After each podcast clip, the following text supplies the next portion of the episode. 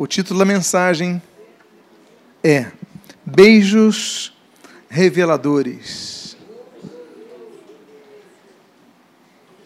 Eu gostaria de abrir com três textos que são escritos pelo apóstolo gentios, o apóstolo Paulo, oriundo de Tarso. E em duas cartas, aqui ele recomenda que a igreja pratique o beijo. A Bíblia diz nesses três textos, aqui os, os seguidamente, está na sua tela. Os textos são de Romanos 16, 16 e depois dois textos em 1 Coríntios. Diz Romanos 16, 16: Saudai-vos uns aos outros com ósculo santo. Todas as igrejas de Cristo vos saúdam. 1 Coríntios capítulo 16, versículo 20. Todos os irmãos vos saúdam. Saudai-vos uns aos outros com ósculo santo.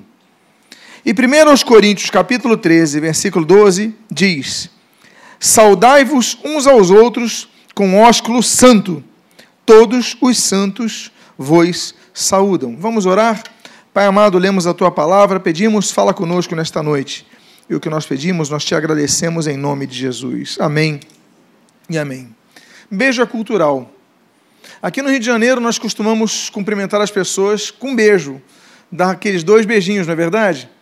Mas quem já teve uma experiência de ir a outra cidade, a outro país, e, por exemplo, você dar dois beijos e a, e a pessoa não esperar dois beijos, esperar apenas um.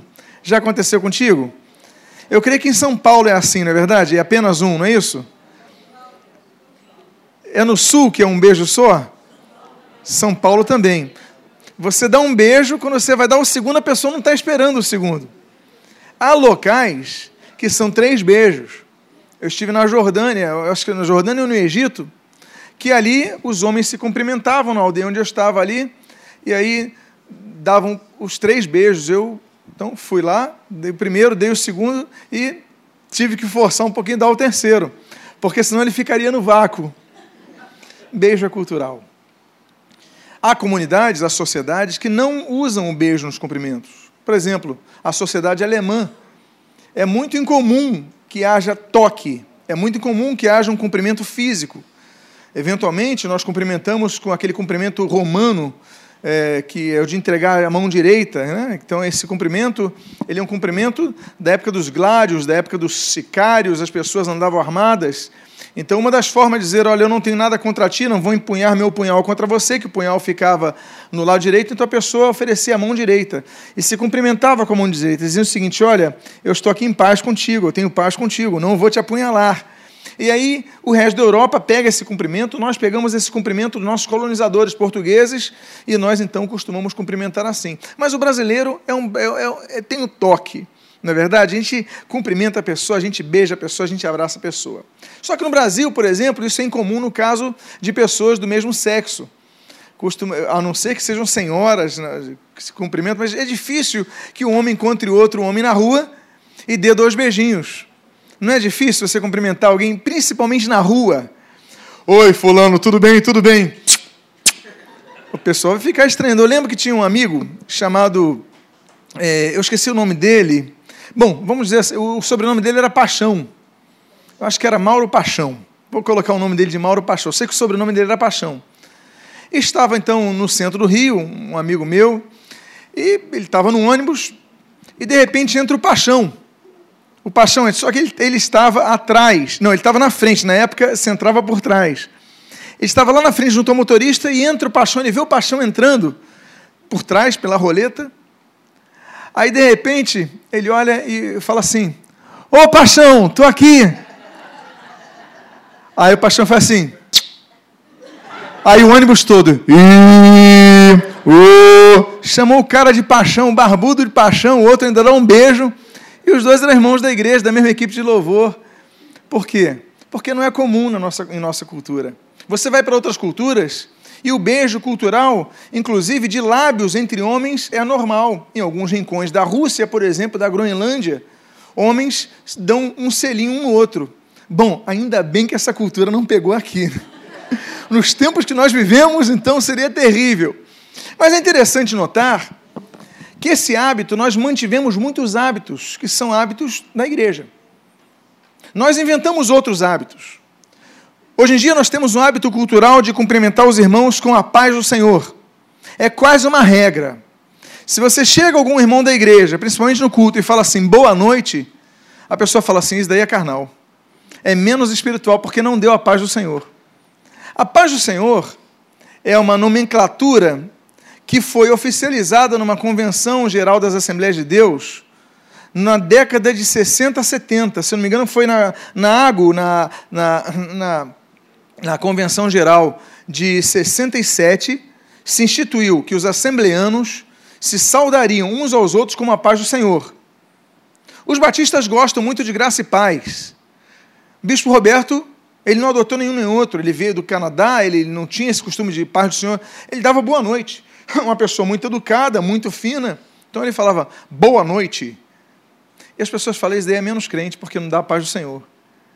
Parece inusual no Brasil, é algo assim, nonsense você cumprimentar alguém com a paz, com, com uma boa noite. Você pega o púlpito, boa noite ou bom dia, e a pessoa é, por que ele não cumprimentou do Senhor? Jesus ele cumprimentou com a paz do Senhor. Não temos nada contra cumprimentar a paz do Senhor. Eu, às vezes eu falo, a pessoa fala comigo, eu falo também, eu sou educado. A pessoa, a paz do Senhor, eu a paz do Senhor. É, mas eu não sou obrigado a fazer uma convenção, ainda que seja bonito, desejar que a paz do Senhor, que excede todo entendimento, esteja com a pessoa, nenhum problema. Aí outros usam a graça e paz, usando uma expressão do apóstolo Paulo, não tem problema nenhum. O fato é que muitos dos costumes que nós adotamos são meramente culturais, locais, regionais, são, são costumes que a jurisprudência local institui. O beijo também. Só que nós adotamos algumas coisas do cristianismo e outras nós ignoramos. Por exemplo, era um costume da igreja primitiva, nós falamos muito de igreja primitiva. Nós romantizamos demais a igreja primitiva. Sempre que tem uma rebelião numa igreja e uma facção sai, eles geralmente falam assim: não, nós vamos voltar aos tempos da igreja primitiva. Geralmente esse papo furado. A igreja primitiva, quando fala assim, nós temos que voltar a ser como igreja primitiva, eu digo às vezes assim: eu nem maluco quero voltar a ser igreja primitiva. Porque quando eu vejo a igreja primitiva, eu vejo como Paulo escrevendo, como, como ah, pais que dormiam com os filhos, filhos que dormiam com as mães, um diácono da igreja que oferece a sua esposa para dormir com os membros da congregação, uma podridão nessa igreja. Paulo escreve diretrizes muito específicas sobre a fofoca na igreja em Corinto, as facções na igreja, as divisões na igreja. Então, peraí, que igreja primitiva você está falando? Quando eu vejo uma igreja primitiva, por exemplo, do livro de Apocalipse, capítulo 2, capítulo 3, eu vejo que das sete, apenas duas são aprovadas. Uma bate na trave e entra, diga-se de passagem. A outra é aprovada. Cinco são reprovadas. Então, peraí. Igreja primitiva, vamos desromantizar um pouco. Mas existem costumes que são comuns na igreja que nós perdemos. Volto a dizer, a força da cultura vigeu com muito mais é, pressão do que a orientação bíblica. Mas Paulo escreve. Quando nós lemos Paulo escrevendo, geralmente nós obedecemos. É, não fale mal uns dos outros, é, é, não pague o mal com o mal, mas pague o bem com o bem e tal. A gente obedece, mas quando fala assim, saudai-vos com ósculo santo, a gente não saúda. Porque ósculo, beijo, é algo que é muito pessoal para nós, às vezes é um, é um, fator de intimidade. Então, quando eu estou na Alemanha, eu não dou beijo em ninguém, eu respeito essa, essa diferença cultural. Agora, se alguém chega. Por quê? Porque o ósculo santo é bíblico. Beijos revelam intimidade, beijos revelam muitas coisas. É interessante que ele não diz apenas ósculo. Ele diz ósculo santo, separado, sem intenção, sem outra intenção. Por isso que é santo, é separado. É um, é um ósculo puro, é um beijo puro. Ok? Então, o que, que os beijos revelam? Será que beijo revela alguma coisa? Às vezes, beijos revelam muito mais do que nós imaginamos. E vamos então a algumas revelações que a Bíblia nos diz sobre o que os beijos nos revelam. Convido que você vá para Lucas, capítulo número 7. E o versículo 44, até o versículo, do versículo 44 ao versículo 48, nós lemos o seguinte: E, voltando-se para a mulher, disse a Simão, Jesus disse a Simão: Vês esta mulher? Entrei em tua casa e não me deste água para os pés. Esta, porém, regou os meus pés com lágrimas e os enxugou com os seus cabelos. Não me deste ósculo, não me deste um beijo. Ela, entretanto, desde que entrei em casa, desde que entrei, não deixa de beijar os pés. Não me ungiste a cabeça com óleo, mas esta, com bálsamo, ungiu meus pés. Por isso te digo: perdoados lhe são os seus muitos pecados, porque ela muito amou, mas aquele a quem pouco se perdoa, pouco ama. Então disse a mulher: Perdoados são os teus pecados. Os beijos dessa mulher revelam o amor agape. Lembra os irmãos, não é ágape, como diz o dicionário Aurélio. É uma paroxítona, porque não termina com epsilon, termina com eta. Então é paroxítona e não proparoxítona. Amor agape. Jesus, ele fala sobre o beijo dessa mulher. Jesus, ele fala, ele faz uma crítica a Pedro. Olha, Simão, tive na tua casa, você não me beija, você não faz. Essa mulher fez tudo, ela me beijou, ela beijou os meus pés. Jesus não está dizendo que Pedro repetisse a dose, não é isso, mas Jesus está mostrando que o beijo, nesse sentido aqui, representa amor, representa algo que a igreja deve manter. Nós temos a tendência de nos tornarmos, não igreja, mas auditório. É a nossa tendência. A nossa tendência é virmos ao culto e participar de um culto como se a gente participasse de qualquer outra coisa que nós ouvimos uma pessoa falando e nós concordamos, discordamos e seguimos nossa vida. Não, isso não é o objetivo do culto. O objetivo do culto é nós ouvirmos a palavra de Deus aprendermos com a palavra de Deus e exercermos a palavra de Deus na nossa rotina. Viemos aqui para nos alimentar, para nos fortalecer, mas acima de tudo, para louvar o Senhor. Mas quando nós aprendemos da palavra de Deus, nós aprendemos através desse beijo dessa mulher, que é o beijo que revela intimidade com Jesus, amor a Jesus. Amar a Jesus é um desafio muito grande nos tempos atuais. Por que, que é desafio? Porque é fácil amar a Jesus cantando. É fácil amar a Jesus levantando os braços no culto, é fácil dizer que se ama Jesus. Mas no momento que nós somos perseguidos, as pessoas começam a nos criticar pela nossa fé. E criticam os crentes, criticam os salvos. Ah, você isso e você. E começam a atacar a gente. Muitas vezes a gente fala assim: não, a gente sai de fininho, a gente finge que não é conosco. Por quê? Porque a gente muitas vezes está negando a Jesus. Amar é assumir. Amar é assumir. Há uma história de uma senhora que era muito pobre, era uma senhora que vivia fazendo uh, a rotina da vida dela era ser faxineira nas casas. E ela tinha um sonho, ela tinha um sonho com o filho, que o filho fizesse faculdade. Era muito difícil, ele tentou algumas vezes entrar para uma federal, uma estadual, não conseguiu. Então ela falou o seguinte: não, eu vou dobrar o meu tempo, eu vou trabalhar não apenas no turno da manhã, eu vou trabalhar no turno da noite também, manhã e tarde, mas vou trabalhar à noite também, para eu poder pagar a faculdade do meu filho. E essa senhora, então, ela começa a duplicar o seu tempo de trabalho. Trabalha de manhã, de tarde, de noite, para conseguir um escasso recurso que lhe desse condições de pagar a faculdade do seu filho, e consegue. Seu filho, então, estuda aqueles quatro anos na faculdade e se forma.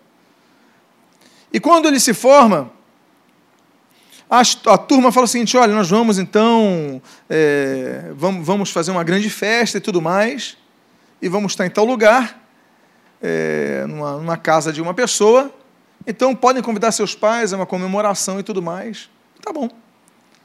E todo mundo vai para essa festa, os pais ali da classe média, média alta, mas essa senhora não tinha dinheiro para comprar uma roupa que estivesse no padrão que estavam usando ali. Essa senhora vai com a sua roupa simples. Ela chega depois do filho, o filho não nota. E numa festa você sabe, né? Cai salgadinho no chão, cai líquidos no chão e tudo mais. E de repente aquela senhora que trabalha com isso todo dia, ela vê que do lado da mesa daquele jovem está tudo no chão, o que, que essa senhora faz? Ela vai na cozinha, ela pega um pano e começa a limpar o chão. O filho olha para a mãe e fica envergonhado. E quando os jovens perguntam, a senhora está no nosso meio aqui, falou contigo com essa intimidade, quem é? E o jovem civil fala, ela é empregada. Esse jovem ama a sua mãe? Porque amar é assumir. Amar é pegar a vergonha, colocar num saco de lixo e assumir quem você ama. Essa mulher assumiu o amor a Jesus. Nós devemos assumir Jesus e o amor a Jesus quando nós somos perseguidos. Como aqueles 20 homens, 21 homens que foram degolados no deserto da Líbia por amor a Cristo diante do exército islâmico, nós devemos assumir o nosso amor a Cristo. E o beijo dessa mulher revela. Há um segundo tipo de beijo que revela algo que a igreja tem perdido nos últimos tempos também. Está em Atos capítulo número 20, versículos 17 e o 36 ao 38. E assim diz o texto da palavra de Deus. De Mileto, mandou a Éfeso chamar os, Paulo, mandou a Éfeso chamar os presbíteros da igreja. Tendo dito estas coisas, ajoelhando-se, orou com todos eles. Então, houve grande pranto entre todos, e abraçando afetuosamente a Paulo, o beijavam. Quem beijava Paulo? Os presbíteros beijavam Paulo. Entristecidos especialmente pela palavra que dissera, que não mais veriam o seu rosto, e acompanharam-no até o navio. Uma coisa que a igreja tem perdida, perdido é o amor pela sua liderança. Nós perdemos completamente o respeito pelos líderes.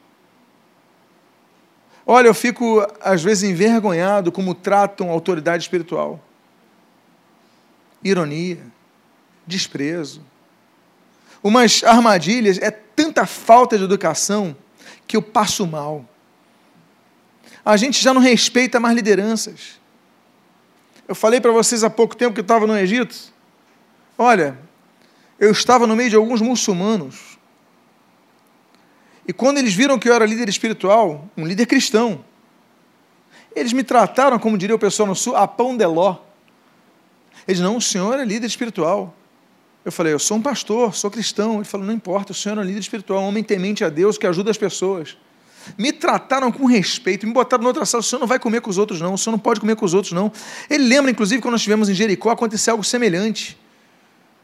O pessoal, como é que o líder espiritual vai comer com os. Não, o senhor tem que comer no local separado. E era muçulmano que falou comigo. Nós perdemos isso, o respeito pela liderança espiritual nós temos que tratar com respeito. Esse momento nós vemos uma das cenas mais emocionantes do Novo Testamento. Paulo sabe que seria a última viagem. Paulo já tivera pregado o evangelho, já tinha pregado o evangelho na Europa, tinha constituído igreja, levantado presbíteros. E ele está no caminho de volta, está indo para Jerusalém, onde vai ser preso, e dali não sai mais. Dali depois ele dá toda aquela volta até chegar de novo a Roma, onde ele vai, enfim, ser decapitado. Mas Naquele momento, Paulo, vocês não vão mais ver meu, meu rosto. A Bíblia diz que os presbíteros, diz ali, eles olharam Paulo, eles se ajoelharam para orar, e eles começaram a chorar, e eles beijam Paulo. O carinho que eles têm pela liderança é o entendimento de gratidão. Nós não temos respeito porque não somos pessoas agradecidas, somos ingratos. Não respeita quem é ingrato. Se há respeito, a gratidão. Nós devemos resgatar isso. Os beijos que revelam na Bíblia revelam tantas coisas. E como a igreja ser melhor.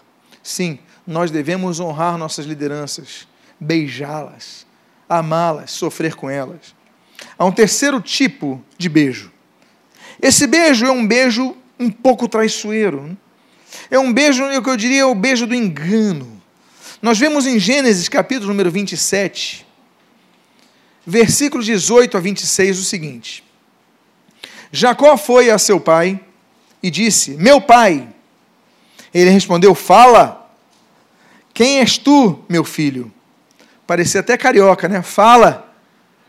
Quem és tu, meu filho? Respondeu a Jacó: Sou Jacó. É isso que ele responde? Não. Sou Esaú. Olha a mentira do filho para o pai. O pai está cego. O pai já tem uma idade avançada, devia estar com catarata nos olhos, não enxerga mais. Não... Ele só sabe o seguinte: Jacó tinha pouco pelo, o que nós entendemos que provavelmente fosse calvo, e Esaú era muito peludo, inclusive tinha muito pelo nas, nas costas. Então, eram irmãos gêmeos, mas eram bem diferentes. Então, diz assim: Respondeu Jacó ao seu pai: Sou Esaú. teu primogênito. Fiz o que me ordenaste. Levanta-te, pois, assenta-te e come da minha caça, para que me abençoes. Disse Isaac a seu filho: Como é isso que, que pudeste achar tão depressa, meu filho? E ele respondeu: Porque o Senhor teu Deus a mandou ao meu encontro. Olha o nível de mentira. O pai fala: Como é que você conseguiu caçar tão rápido? Você saiu agora? Não, Deus me enviou. Jacó era, não era, era complicado, né? Esse Jacó era terrível. Ainda coloca o nome de Deus, foi Deus que me enviou. Ah, se eu sou, se eu sou Isaac, dava umas palmadas nesse cara. Mas estava cego, acreditou, a voz era parecida, pelo visto. Respondeu, porque o Senhor teu Deus a mandou ao meu encontro. Então disse Isaac a Jacó: Chega-te aqui, para que eu te apalpe, meu filho, e veja se, se és meu filho Esaú ou não. O pai começa a desconfiar. Isaac fala: Vem cá, eu quero ver se você é Esaú ou você é Jacó. O pai não acreditou em Jacó. A voz talvez tenha uma pequena mudança, a rapidez da caça. O pai, peraí, não pode ser Esaú. Chega aqui pertinho, filho. Jacó chegou-se a Isaac, seu pai, que o apalpou e disse: A voz é de Jacó, mas as mãos são de Esaú. E não reconheceu, porque as mãos com efeito estavam peludas, como as do seu irmão Esaú. E o abençoou. E lhe disse: És meu filho Esaú mesmo? E ele respondeu: Eu sou. Que mentiroso. Então disse: Chega isto para perto de mim, para que eu coma da caça do meu filho, para que eu te abençoe.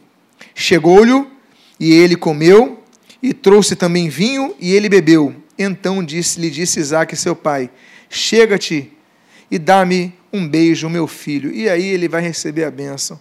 Jacó é tão ardiloso que ele chega e dá vinho para o pai. O pai já está cego, está meio surdo. Ele precisa da bênção em posição de mãos. Aí o que acontece? Pai, bebe um pouquinho de vinho. Começa a dar vinho para o pai. O pai, então, que já está nessa situação, aí que vai confundir tudo. E abençoa Jacó. Olha, Jacó é um sujeito complicado.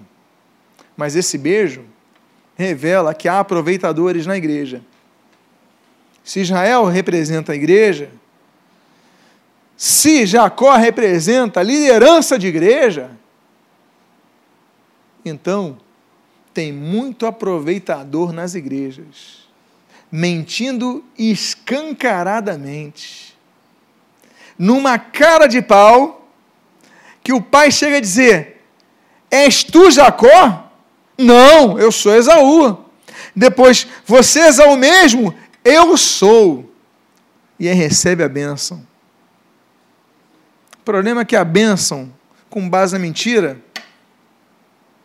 tem curta duração, não é verdade? Então revela aproveitadores. Devemos estar atentos nas igrejas. Hoje o evangelho caiu num descrédito muito grande por causa não dos evangélicos, claro que, claro, de todos, claro que há joio, mas por causa das lideranças. Há lideranças que estão expropriando estão extorquindo, estão arrancando não apenas o dinheiro, antes fosse apenas o dinheiro, mas estão arrancando a última gota de fé em Cristo para satisfazerem seus desejos próprios, manipulando pessoas, mentindo na cara de pau sou eu, Esaú, e não são Esaú. Então, meus amados, nós devemos aprender com esses beijos que nós vemos na Bíblia, a ficarmos atentos à liderança. Eu não digo a vocês que eu sou perfeito, mas eu digo a vocês que eu luto para ser perfeito, ainda que não seja. E esse é o papel de cada santo, de cada salvo: lutar em busca da, da perfeição. Devemos lutar, devemos lutar. Agora, o que você não pode me imitar é o que eu falo e que deixo de fazer. Porque mais do que as minhas palavras, vocês têm que ver a minha atitude. E a de todos os líderes. E a de todo cristão, aquele que se arvora em dizer-se salvo. Portanto, cuidado com os aproveitadores nas igrejas. Porque assim como Jacó enganou o próprio pai, o próprio pai. Ele não teve nem misericórdia do pai estar tá cego.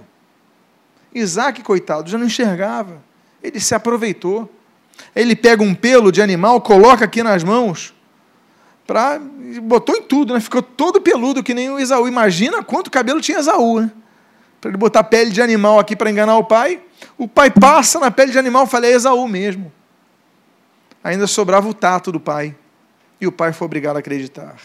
Beijos revelam os aproveitadores. Há outras coisas que os beijos revelam.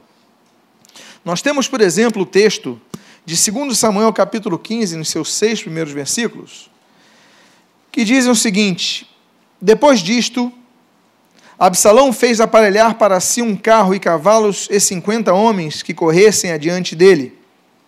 Levantando-se Absalão pela manhã, parava à entrada da porta, e a todo homem que tinha alguma demanda para vir ao rei a juízo, o chamava Absalão a si e lhe dizia: De que cidade és tu? Ele respondia: De tal tribo de Israel é teu servo. Então Absalão lhe dizia: Olha, a tua causa é boa, reta, porém não tens quem te ouça da parte do rei. Dizia mais Absalão: Ah, quem me dera ser juiz na terra, para que viesse a mim todo homem que, tivesse demanda em questão, ou questão, para que eu lhe fizesse justiça. Também, quando alguém se chegava para inclinar-se diante dele, ele estendia a mão, pegava e o beijava. E desta maneira fazia Absalão a todo Israel que vinha ao rei para juízo, e assim ele furtava o coração dos homens de Israel. Os beijos também revelam outra coisa. Os beijos revelam hipocrisia. O rei Davi era um homem ocupado. Davi tinha todo o reino. Davi não podia julgar toda a causa. As pessoas iam para Jerusalém para Davi resolver, Davi não podia atender. O que, que Absalão, que era filho de Davi, queria o trono do pai? Ele fez. Quando as pessoas vinham se aproximar de Davi, ele fala: Vem cá, qual é o seu problema? Ele era príncipe. Ah, meu problema é isso, isso. Não. Poxa, pena que o rei não pode atender, porque se for, eu fosse rei, eu te atendia. Aquele velho papo. Aí eu te atendia. Aí a pessoa, quando ia se prostrar, ele não precisa se prostrar, não. Levanta e dava um beijo na pessoa. Tipo assim, eu sou igual a você. É como se fosse o, o beijo nas criancinhas, agradar as pessoas. Não, não, não precisa beijar, não, sou igual. A... E dá um beijo na pessoa. Beijo da hipocrisia.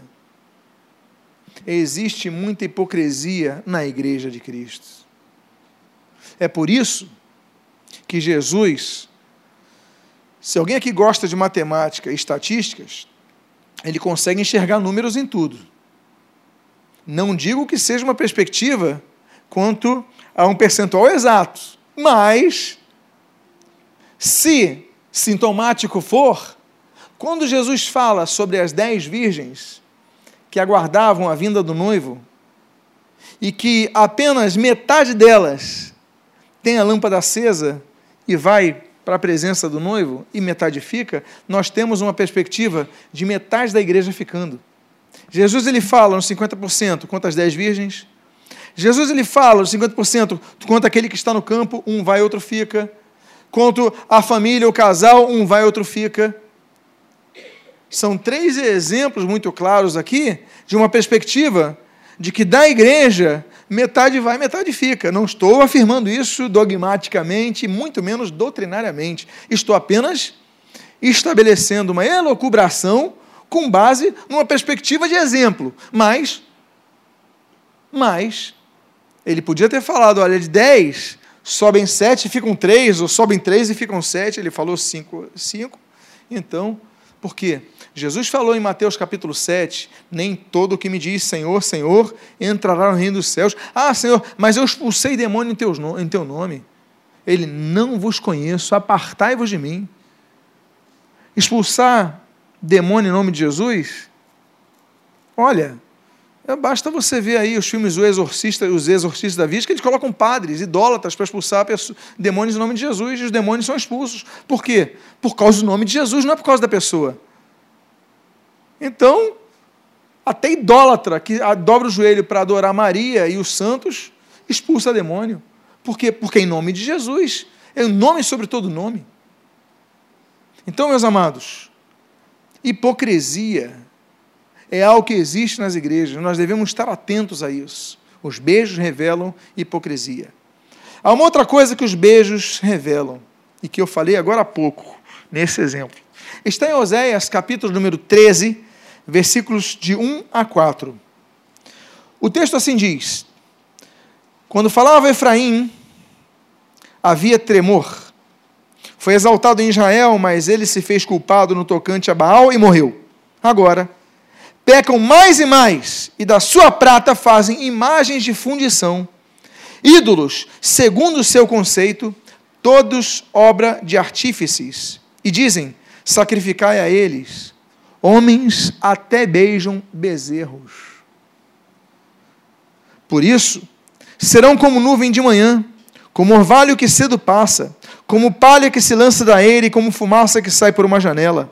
Todavia, eu sou o Senhor, teu Deus, desde a terra do Egito, porquanto não conhecerás outro Deus diante, além de mim, porque não há Salvador senão eu. Homens até beijam imagens de bezerro, está falando de imagens fundidas aqui de prata, de. É a mesma coisinha que beijar aquele santinho que você. Aí o jogador de futebol faz o gol e pega ali, beija o santo. Uma das cenas mais nojentas que eu já vi na minha vida, mais nojentas, que me deu mais asco, asco, asco, asco, foi quando eu estava em Santiago de Compostela.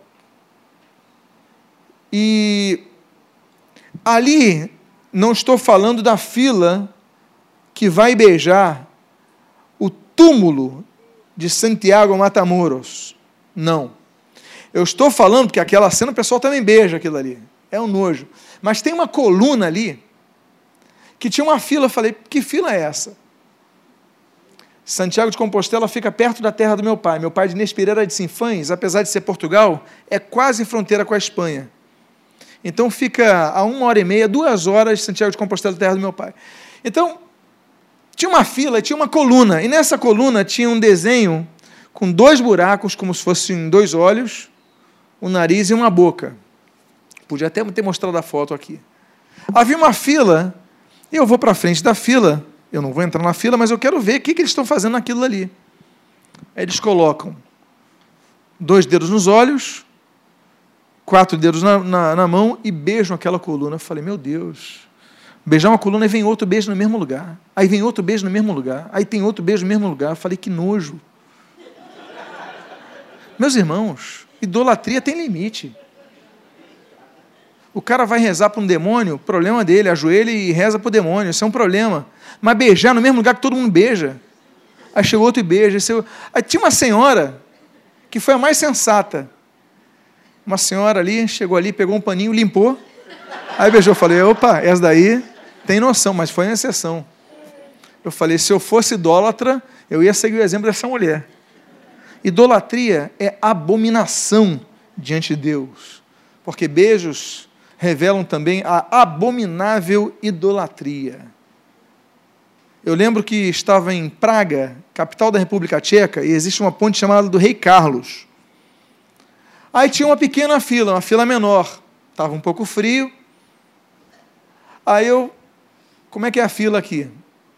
Tem uma estátua, as pessoas com um cachorro, com uma pessoa e um cachorro. As pessoas estão, passam a mão e beijam. Mesma coisa, no cachorro. Eu falei, gente, muda-se a cultura, o nojo é o mesmo. Mesmo lugar, todo mundo beijando no mesmo lugar. Nós vemos isso na Bíblia. Beijam até bezerro. As pessoas beijam ídolos. Os beijos revelam aquilo que a igreja tem que lutar. Nós temos que lutar contra a idolatria. Ah, mas essa, essa, essa, uh, eu ganhei do meu avô que veio de Portugal. Olha, querido,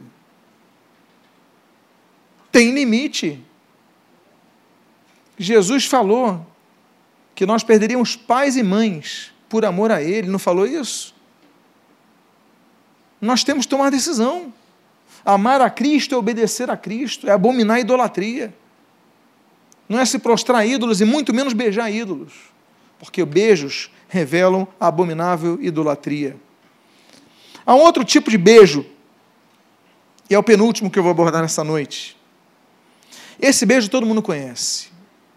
É um beijo que chega a arrepiar o nosso corpo. de, de, de tristeza, de indignação. É o beijo que Marcos registra no capítulo 26, que traz tristeza. Marcos 26, de 47 a 50. O texto diz assim: Falava ele ainda, e eis que chegou Judas, um dos doze, e, com ele, grande turba com espadas e porretes, vindas da, vinda perdão, da parte dos principais sacerdotes e dos anciãos do povo. Ora, o traidor tinha este dado tinha dado este sinal. Aquele a quem eu, aquele a quem eu beijar, é esse, prendei-o. E logo, aproximando-se Jesus, lhe disse: Salve, mestre! Olha que hipócrita! Salve, mestre! E o beijou. É um asqueroso esse sujeito, não é? Um asqueroso. Salve, mestre! E beija Jesus. Aí Jesus fala assim: Jesus, porém, disse: Amigo, para que vieste?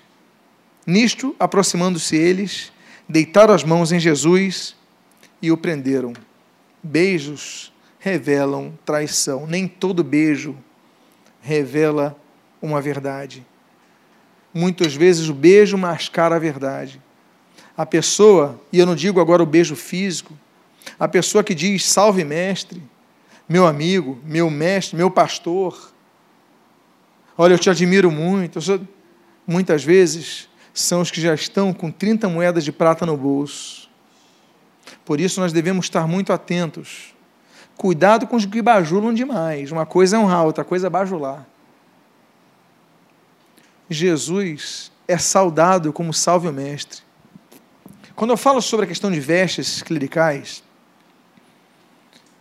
eu falo, eu sempre gosto de usar esse texto porque Jesus usava roupas comuns, ainda que boas.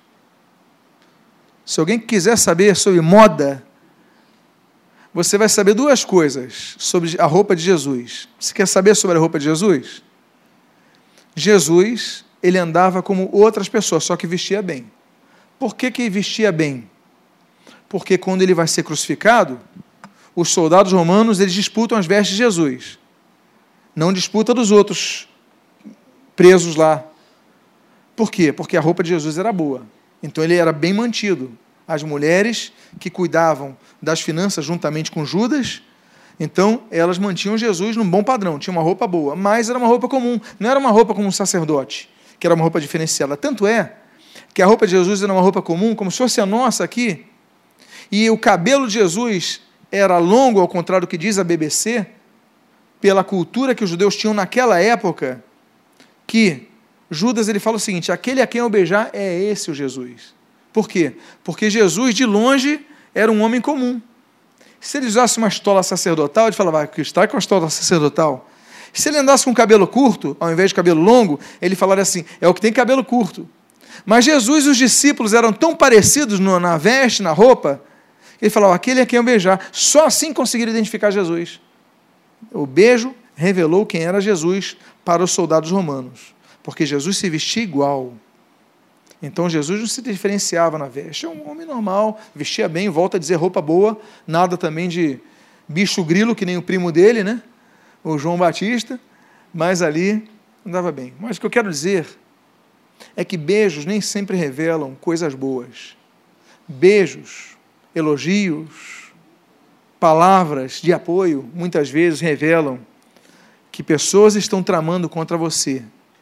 Atenção para isso. E por fim,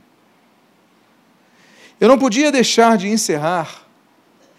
Eu comecei com a obrigação da igreja manter o beijo do ósculo santo, um beijo santo, um beijo com pureza, como eu dou para os meus filhos, por exemplo. Meus filhos vêm, aquele, eu lembro das crianças, às vezes eu vejo, essa semana eu vi umas fotos das crianças e tem umas fotos que você lembra o que aconteceu naquele momento, lembra? Eu, lembro, eu peguei uma foto do Natan, nós estávamos em Teresópolis. Tem uma foto dele me beijando. Eu lembro desse dia. É interessante, né? Tem foto que você lembra mais ou menos. Eu lembro como eu fiquei babado, que ele não sabia beijar. Ele então pegou a boca, fez assim, ah, botou aqui, aí quando tirou, escorreu a baba do Natan todinha. Eu senti nojo? Não, eu senti maior prazer. Que beijo babado maravilhoso do meu filho, porque ele quis me dar. É um beijo de amor. Ele não sabia nem dar um beijo, mas ele botou a, a boca do. Pum, tirou aquela barba. Eu falei, que delícia. Meu filho me beijando da forma que ele sabe. Existe um dos beijos mais belos da Bíblia. Eu vou encerrar com ele. É uma história tão bela que Rembrandt, eu sou admirador de Rembrandt. Mas todos nós aqui, que amamos as obras de Rembrandt, nós temos que fazer uma confissão. É quase unânime. Que existe um quadro que ele tem, que está exposto no Heritage de São Petersburgo, na Rússia, que um dia eu vou lá para conhecer. Que é o quadro do texto que eu vou ler para vocês. Já preguei sobre esse quadro uma vez. Lucas 15, versículos 17 a 20. O texto diz assim, sobre o filho pródigo. Então, caindo em si, disse: Quantos trabalhadores de meu pai têm pão com fartura? E eu aqui morro de fome. Levantar-me-ei e irei ter com meu pai. E lhe direi: Pai, pequei contra o céu e diante de ti. Já não sou digno de ser chamado teu filho. Trata-me como um dos teus trabalhadores. E, levantando-se, foi para o seu pai. Vinha ele ainda longe, quando seu pai o avistou, e, olha que cena, compadecido dele, correndo, o abraçou e o beijou. Beijos que revelam o perdão.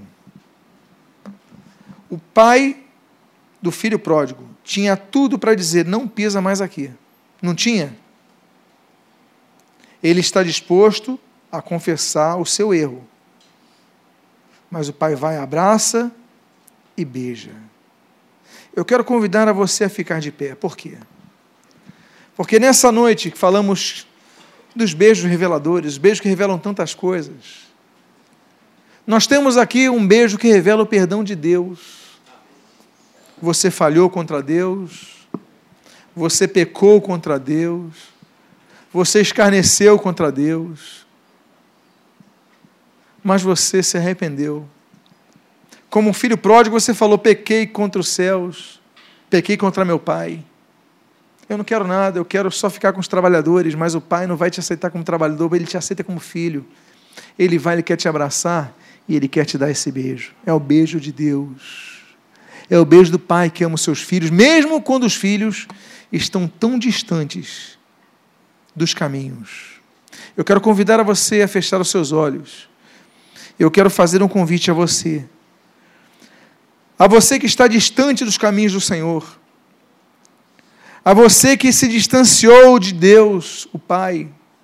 Mas hoje, como esse filho quer ser abraçado por Ele, beijado por Ele. Se você é uma dessas pessoas, levante a sua mão agora, que nós queremos orar por você. Alguém aqui que quer entregar a sua vida ao Senhor Jesus, voltar a Jesus, Deus abençoe essa jovem à minha esquerda, à minha direita. Pode baixar seu braço, jovem.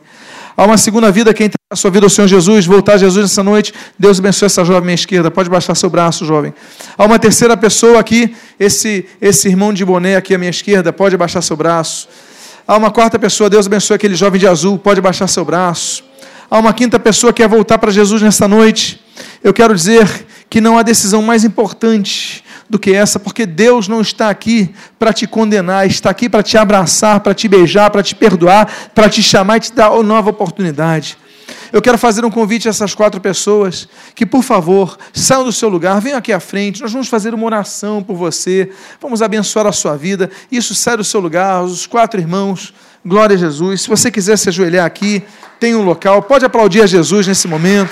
Glória a Jesus por suas vidas. Amém, glória a Deus. Os irmãos dos grupos de vida podem vir aqui abraçá-los também. Venham os irmãos dos grupos de vida, abracem. Tem uma jovem aqui, um irmão. Olha, abracem eles, estejam com eles para que eles não estejam sozinhos. Meus amados irmãos, deixa eu fazer uma pergunta a vocês. Vocês, nesta noite, reconhecem que precisam desse beijo do Senhor, desse abraço do Senhor. Nós precisamos de Deus. Ele é Pai. Ele perdoa.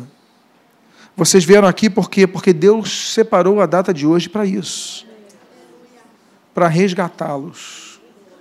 Eu quero fazer uma oração por vocês. Se vocês puderem fechar os seus olhos, colocar a mão em seus corações, eu quero convidar você a repetir essa frase, frase por frase comigo. Diga assim: Senhor Jesus, eu te agradeço por teu amor por mim. Eu te agradeço pelo teu perdão. Eu te agradeço porque não te esqueceste de mim. Por isso eu te peço perdão pelas minhas falhas. Qualquer coisa que eu tenha feito, eu me arrependo de meus pecados e te peço, purifica o meu coração nesta noite. Em nome de Jesus, me enche com a paz do teu Espírito Santo. Me enche com a tua paz, com perdão dos pecados porque eu não tenho mais nenhuma acusação diante do inimigo. Eu fui perdoado por Jesus. Obrigado pelo teu abraço. Deus, obrigado pelo teu beijo, como pai diante do filho pródigo. E eu te agradeço em nome de Jesus. Amém e amém. Vamos orar por eles agora. Pai amado, abençoa estas vidas que confessaram com a sua própria voz diante de ti, que precisam de ti. Sim, Deus, nós todos precisamos de ti e com coração arrependido nos chegamos à tua presença. Perdoa, Senhor. Perdoa cada um de nós. E que em nome do Senhor Jesus transforme o nosso ser. Tira toda a culpa, tira todo o fardo, tira todo o peso. E que nesta noite, que é uma noite de salvação, onde a festa nos céus, a tua obra seja completada nessas vidas. São as tuas bênçãos que nós pedimos e nós te agradecemos em nome de Jesus. Amém e amém. Deus